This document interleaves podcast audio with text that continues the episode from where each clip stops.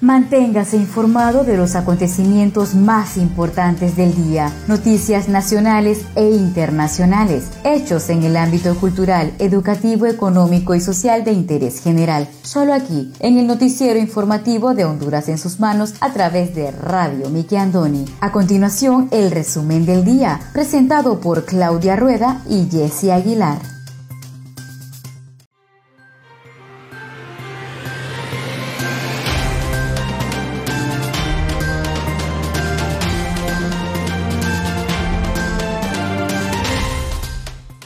Buenas tardes, sean todos bienvenidos a una edición más de su noticiero informativo Honduras en sus manos, a través de Radio TV Miki Andoni Siglo XX. Les saluda su fiel servidora Wendy Aguilar desde San Pedro Sula Cortés, agradecida con Dios por la oportunidad que nos da de compartir con cada uno de ustedes las noticias más importantes que trascienden a nivel nacional. Hoy tenemos día sábado 20 de marzo del 2021. Me acompaña Claudia Rueda desde la capital de Honduras.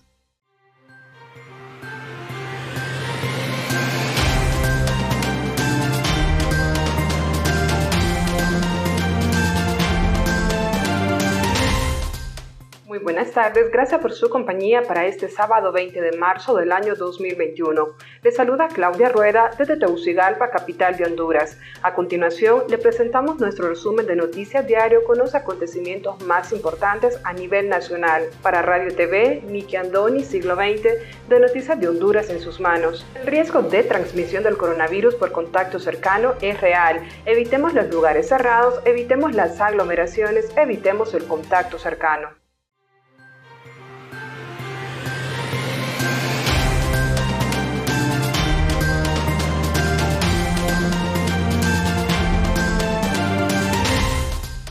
Estos son los titulares de hoy.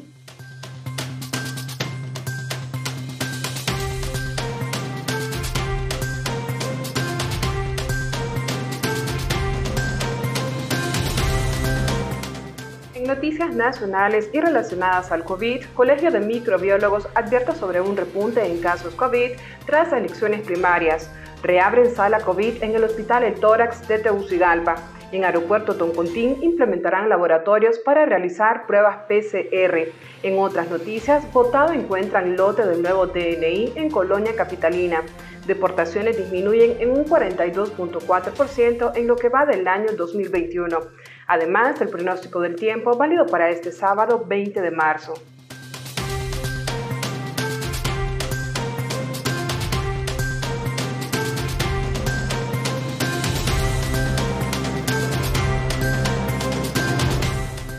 El 37% de actas escrutadas, las cifras favorecen a Yani, Xiomara y Tito Asfura. Miriam Aguilera informa que no se pueden introducir vacunas de manera clandestina al país. Médicos hondureños piden no satanizar efectos de vacuna de AstraZeneca. Hasta los momentos han aplicado 37.317 dosis de AstraZeneca en el país. Alistan tercer pilotaje para visitas a reos. ¿Qué presidios están bloqueados? Todo esto y más a continuación.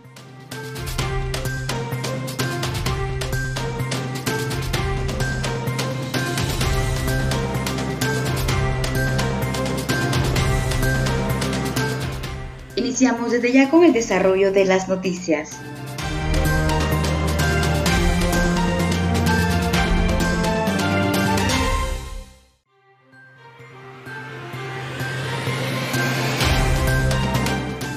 Colegio de Microbiólogos advierte sobre un repunte en casos COVID-19 tras elecciones primarias.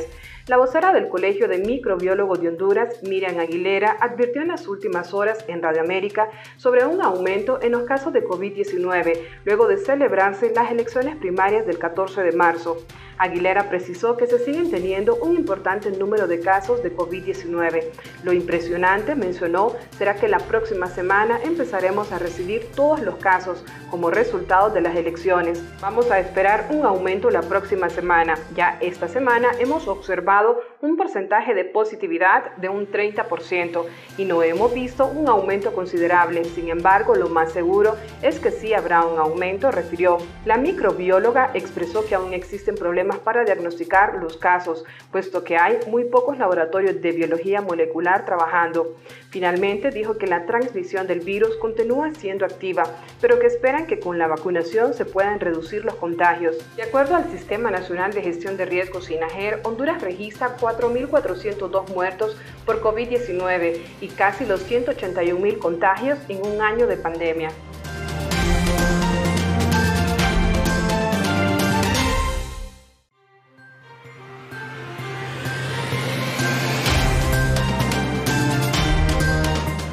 Tras el 37% de actas escrutadas, las cifras favorecen a Yani, Xiomara Castro y Tito Fura. El Consejo Nacional Electoral hizo circular anoche el tercer boletín de resultados electorales, un documento completamente borroso, donde apenas se alcanza a observar que la tendencia se mantiene inamovible, con Yanni Rosenthal, Nastrias Fura y Xiomara Castro comandando los resultados. Hasta anoche se habían escrutado 8.905 actas, lo que equivale a un 37.2% del total, que son 23.880 actas. De estas se habían procesado 3.557 del Partido Nacional, es decir, un 44.69%, 3.024 del Partido Liberal para un 38%, mientras que de Libre se habían procesado 2.324 para un 29.2% en total. Contando los votos en blanco y nulos, el Partido Nacional llevaba 533.183 votos, el Partido Liberal 309.866 marcas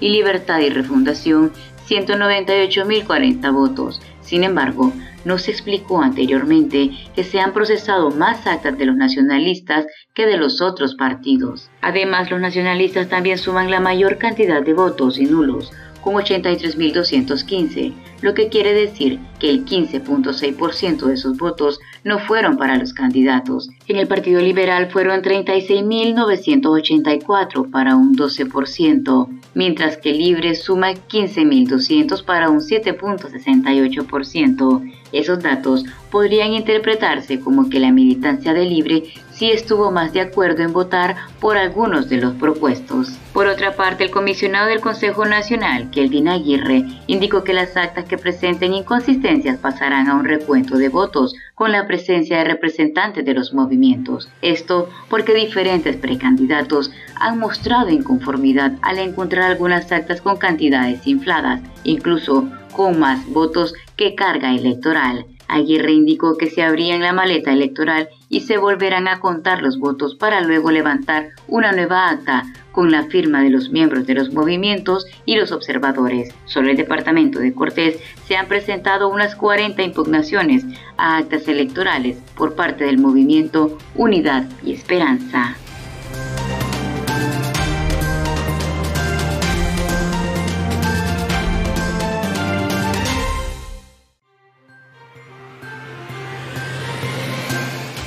Reabren sala COVID-19 en el Hospital del Tórax de la capital.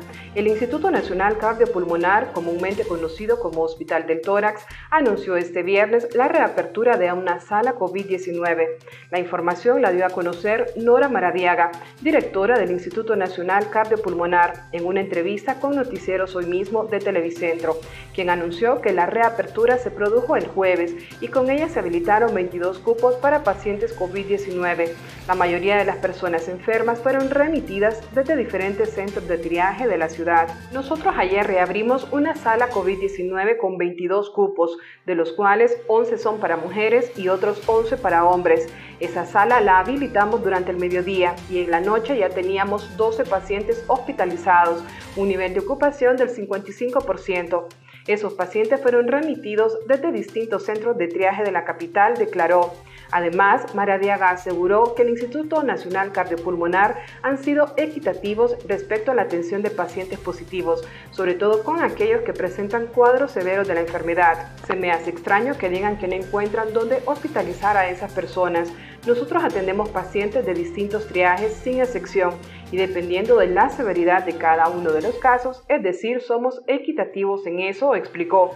Posteriormente detalló que algunas de las salas COVID-19 en el Instituto Nacional Cardiopulmonar habían cerrado tras un descenso en la curva de casos positivos, que según Maradiaga se produjo entre los meses de octubre y noviembre del año 2020.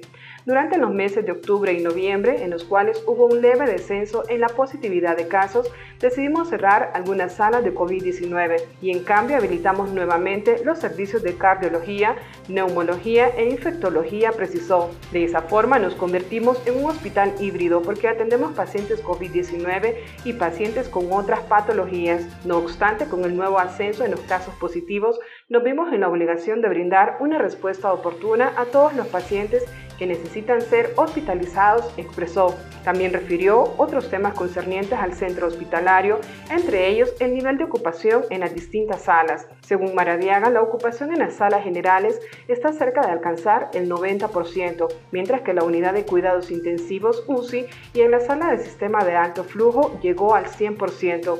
La ocupación hospitalaria está ahorita en un 86% en las salas generales, pero la UCI y la sala de sistemas de alto flujo están al 100%, aseguró. También declaró que el número de decesos registrados durante los últimos días ha sido bajo. En las últimas 24 horas no se han reportado defunciones. También es importante informar que el número de fallecimientos en el hospital ha disminuido significativamente. De hecho, en las últimas dos semanas solo reportamos dos muertes, finalizó.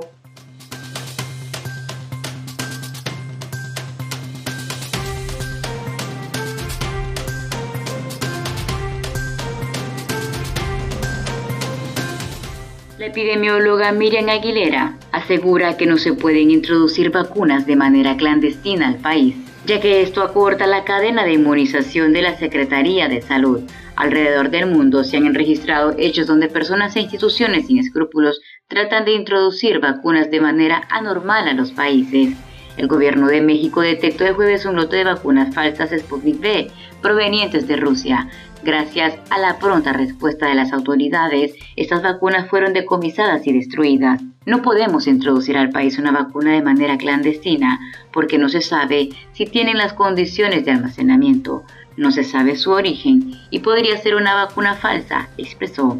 Esto pone en riesgo a la población, pero también afecta a nuestras coberturas de vacunación. Tenemos que tener coberturas arriba del 80% para cortar la cadena de transmisión de este virus. Pero si hay personas que están haciendo esto de manera clandestina, entonces las coberturas no van a ser como la Secretaría de Salud nos lo diga, manifestó.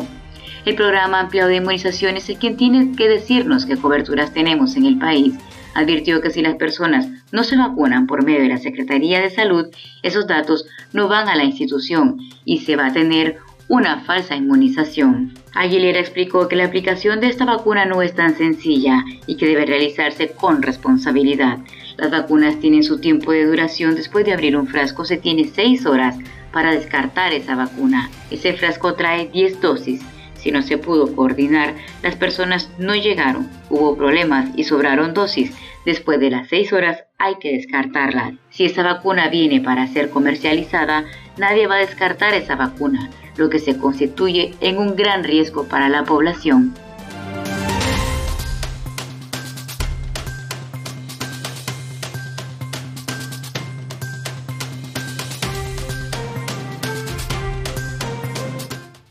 Conozca Honduras como su propia mano. www.hondurasensusmanos.com Geografía e historia de Honduras. Conozca Honduras como su propia mano. www.hondurasensusmanos.info Honduras en sus manos. Noticias. Conozca Honduras como su propia mano www.rinconesdehonduras.info Honduras en sus manos. Turismo.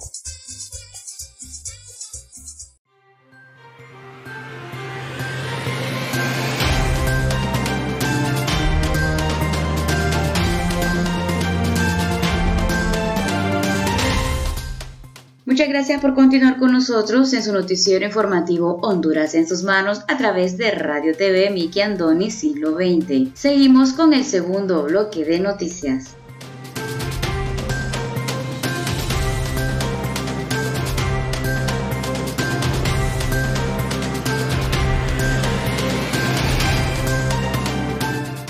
Aeropuerto Toncontín de Tegucigalpa implementarán laboratorios para realizar pruebas PCR las autoridades del Palmerola International Airport informaron que implementarán tres laboratorios en el Aeropuerto Internacional Toncontín para que se apliquen pruebas PCR para detectar el COVID-19 en pasajeros que hacen uso de esa terminal aérea. De acuerdo con lo expuesto por Peter Fleming, director de la División de Aeropuertos del Grupo ENCO y representante de PIA, desde hace unos días atrás sostuvo reuniones para abordar el tema, que ofrecerá beneficios a los viajeros.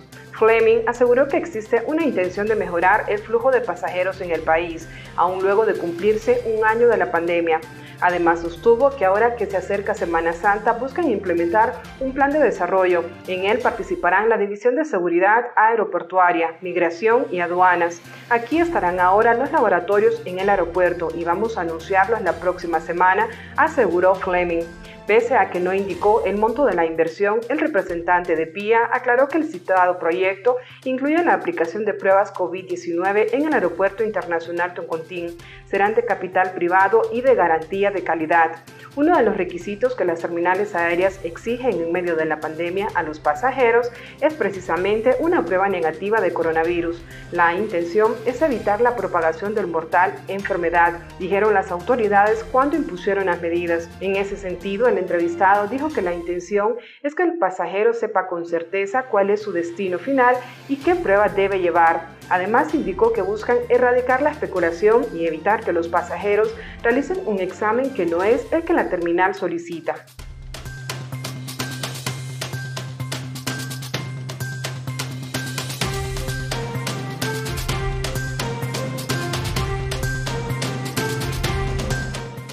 Médicos hondureños piden no satanizar efectos de vacuna de AstraZeneca. Los efectos secundarios que provoca la vacuna anti-COVID-19 de la farmacéutica AstraZeneca, que ya se aplicó a más del 50% del personal que combate en primera línea la pandemia en el país, de acuerdo con el presidente de la Asociación de Médicos del Instituto Hondureño de Seguridad Social, San Pedro Sula, Carlos Umaña. En el país se ha creado mucho resquemor contra la vacuna anti-COVID de AstraZeneca y no es cierto que le estén achacando muchos efectos secundarios que son normales en todas las vacunas. Muchos de los que no son vacunados con la de Moderna nos pasó igual. Fiebre, dolor de cuerpo, todas dan estos efectos. La vacuna AstraZeneca lleva más de 30 millones de dosis y nadie se ha muerto.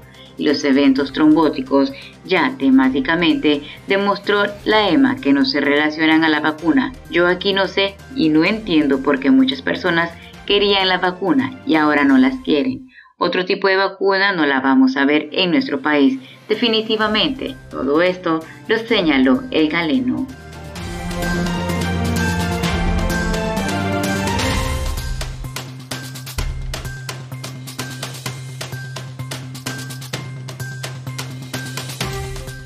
En la capital, votado encuentran lote del nuevo DNI.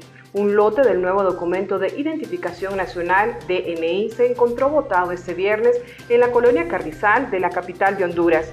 Los habitantes de la zona denunciaron que a la orilla de la calle se encontraban varias identidades tiradas, por lo que llamaron a los medios de comunicación para que verificaran la denuncia. Ante este hecho inexplicable, autoridades del Registro Nacional de las Personas han indicado que lo investigarán y que los responsables deben responder ante este acto. El Registro Nacional de las Personas publicó en su cuenta de Twitter a los responsables de la custodia del DNI con el lote P151B77 que se encontraron en la colonia El Carrizal, se le ha notificado al Programa de las Naciones Unidas para el Desarrollo en Honduras que se suspenda de inmediato de sus funciones y se ha iniciado una investigación con los órganos jurisdiccionales pertinentes.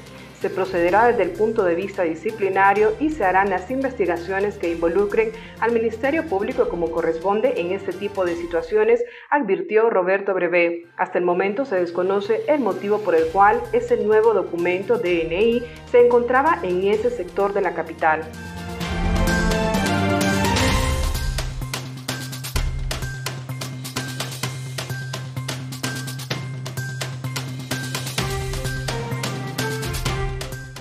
Aplicado hasta los momentos 37.317 dosis de AstraZeneca en el país. La directora del Programa Ampliado de Inmunizaciones, Ida Berenice Molina, informó que hasta el momento se han aplicado 37.317 dosis de la vacuna de AstraZeneca a los empleados de la Secretaría de Salud que se encuentra en la primera línea de batalla contra el COVID-19. El gobierno inició esta semana la aplicación de las 48.000 vacunas donadas a través del mecanismo COVAX a los trabajadores de la salud. A finales de este mes llegarán otras 92.000 dosis de la misma farmacéutica. La funcionaria reveló que se ha realizado una cobertura del 78%. Esperamos que continúen hoy y está programado concluir con el 100% de los empleados de salud en el sector público el 21 de marzo. Mientras tanto, o se inicia la vacunación del personal de salud de la región metropolitana del Distrito Central del sector privado a nivel hospitalario. Considera importante comunicar a la población que la definición de los grupos en riesgo a proteger están con base a un plan nacional de introducción y ese es el que sigue. Indicó que hay un grupo técnico nacional responsable de la priorización que está conformado por personal de salud, Consejo Consultivo de Inmunizaciones y de la Organización Panamericana de la Salud. Este equipo trabaja bajo las recomendaciones de la Organización Mundial de la Salud, institución que prioriza la atención de los grupos que debemos seguir protegiendo en función del riesgo, según Molina.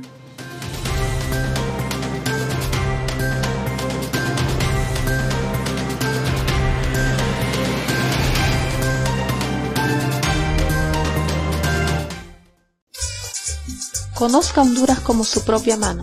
www.leahonduras.com Literatura, colección hondureña. Gramática, ortografía y sus reglas. Para sus tareas y más. www.escribelocorrecto.com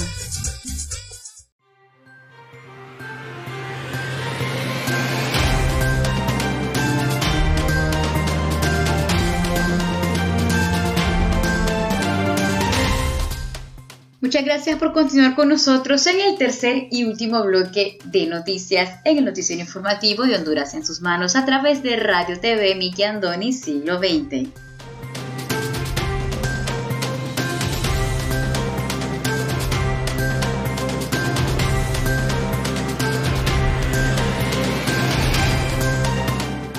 Exportaciones disminuyen en un 42.4% en lo que va del 2021 la deportación de hondureños indocumentados entre enero y lo que va de marzo disminuyó en un 42.4% en relación al mismo periodo del año 2020, según cifras divulgadas este jueves por el Observatorio Consular y Migratorio de Honduras.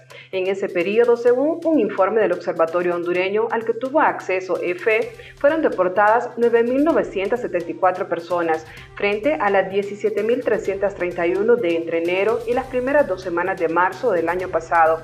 Del total de inmigrantes, 8.305 provenían de México, 1.488 de Estados Unidos y 181 de países de Centroamérica, indicó la misma fuente. El informe oficial detalla que en el periodo de referencia fueron retornados de México 461 niños y adolescentes hondureños, muchos de ellos no acompañados, 13 de Estados Unidos y 141 procedentes de países centroamericanos.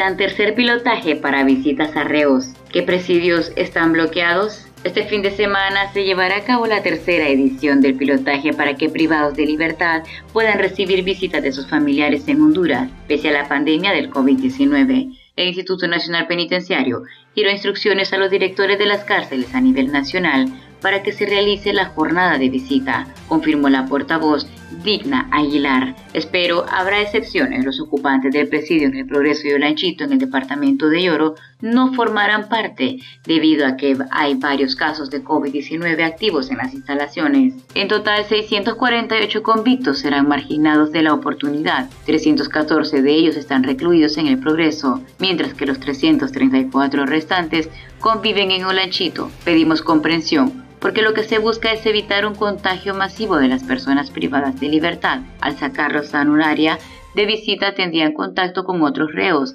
explicó Aguilar.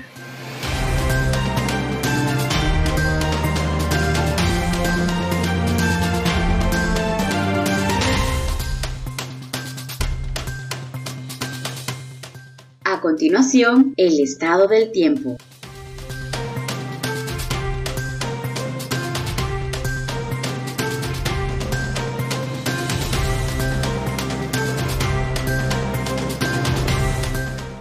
Pronóstico del tiempo válido para este sábado 20 de marzo.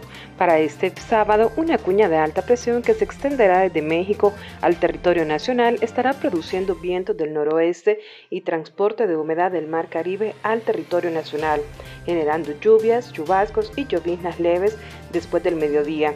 En los departamentos de las regiones norte, noroccidente y nororiente del país, lluvias y lloviznas leves aisladas en el centro y oriente. Esta noche tendremos fase de luna, luna creciente. El oleaje en el litoral caribe y en el Golfo de Fonseca será de 1 a 3 pies.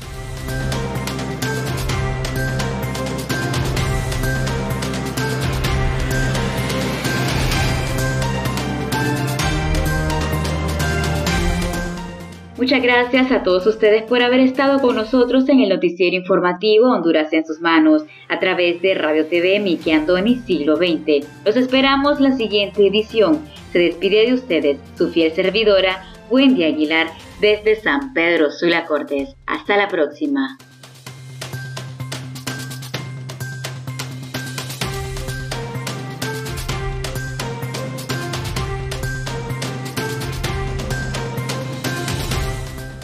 Gusto haber compartido las noticias más importantes del día a través de Radio TV Nicky Andoni Siglo XX para Noticias de Honduras en sus manos. Si desea dejarnos algún comentario, puede buscarnos en Facebook como Radio TV Nicky Andoni Siglo XX. Nos gustaría leer sus comentarios y saber de dónde nos escuchas. Agradecemos su atención. Tengan todos y todas buenas tardes.